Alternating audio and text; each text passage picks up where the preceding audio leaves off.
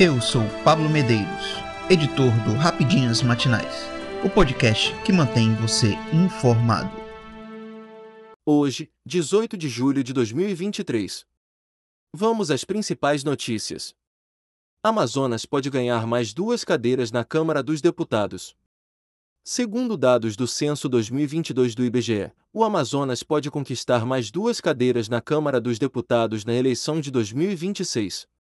O aumento populacional registrado revela a possibilidade de alteração na representação do Estado. De acordo com o Instituto Brasileiro de Geografia e Estatística, IBGE, a população do Amazonas atingiu 3,94 milhões de habitantes em 2022, com uma taxa de crescimento anual de 1,03%. Desde o último levantamento realizado em 2010, houve um acréscimo de 457.190 habitantes.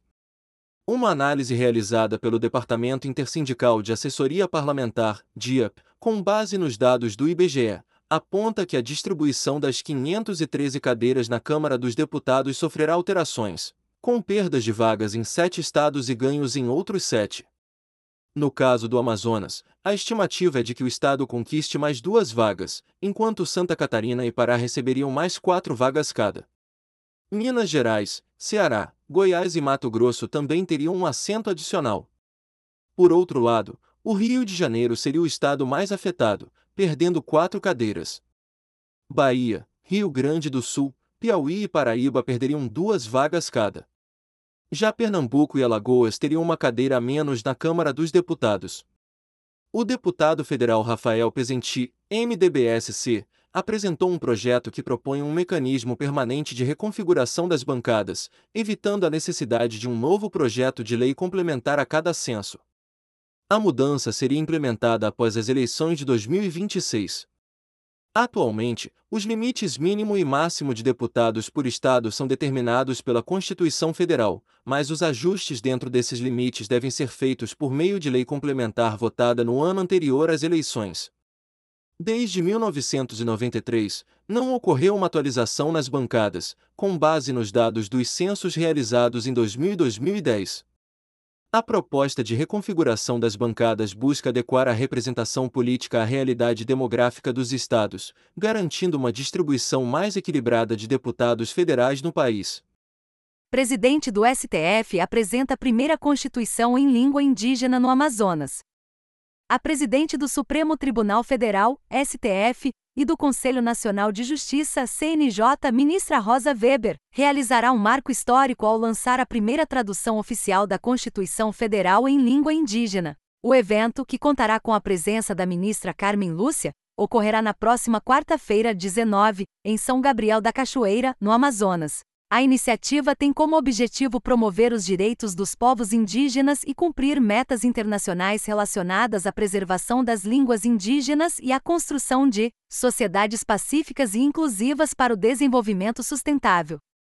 A tradução da Constituição foi realizada por indígenas bilíngues das regiões do Alto Rio Negro e Médio Tapajós, na língua Engatu, também conhecida como Tupi moderno. Essa ação busca efetivar a igualdade substancial, assegurando o acesso à informação e à justiça, além de permitir que os povos indígenas conheçam seus direitos, deveres e fundamentos éticos e políticos que sustentam o Estado democrático de direito. O evento em São Gabriel da Cachoeira contará com uma série de atividades, incluindo a sanção da Lei Estadual de Cooficialização das Línguas Indígenas, a recepção do primeiro protocolo de consulta da Federação das Organizações dos Povos Indígenas do Rio Negro, a apresentação da Carta de São Gabriel da Cachoeira, ao Fórum Nacional do Poder Judiciário para Monitoramento e Efetividade das Demandas Relacionadas aos Povos Indígenas, FONEP, e uma roda de conversa com indígenas comunicadores da rede. Vaiuri. Além disso, a ministra Rosa Weber participará da inauguração dos escritórios sociais de São Gabriel da Cachoeira, Maués e Parintins, que serão espaços multisserviços destinados ao atendimento de pessoas que saíram do sistema prisional e seus familiares, com foco especial em indígenas que passaram pela experiência do cárcere. Ainda no Amazonas, ela se reunirá com lideranças indígenas e Anomami na aldeia Maturacá. Alerta! Vazante dos rios eleva casos de hepatite e malária, avisa a FVS. Com a chegada do período de vazante nos rios do Amazonas, a Secretaria de Estado de Saúde, CECEM, e a Fundação de Vigilância em Saúde, FVSRCP, reforçam a importância da população redobrar os cuidados para evitar o aumento de casos de malária e hepatite A. Segundo a diretora-presidente da FVSRCP, Tatiana Morim, essas doenças são comuns na região e é essencial que as pessoas fiquem atentas aos sintomas e busquem atendimento médico imediato para diagnóstico e tratamento adequados. A coordenadora do Programa Estadual de Hepatites Virais, Vaniele Capelesso, destacou que durante a vazante, a hepatite é a forma mais comum da doença, transmitida através de alimentos não higienizados e água contaminada. Por isso, é fundamental a higienização das mãos, dos alimentos e o consumo de água potável. A FVSRCP está promovendo a campanha Julho Amarelo, com ações de combate à hepatite. Já a malária preocupa durante o período de vazante, devido às condições favoráveis para o ciclo de vida do mosquito transmissor. Na região amazônica, o índice de transmissão é de 99%. A coordenadora estadual do Programa de Controle da Malária, Mirna Barata, alertou para a mudança de hábitos, como evitar locais de maior concentração de mosquitos no final da tarde e procurar atendimento médico em caso de sintomas após 7 a 10 dias.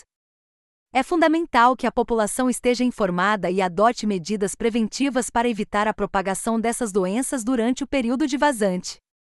Eu sou Pablo Medeiros e este foi o Rapidinhas Matinais, o podcast que deixa você informado. Até mais.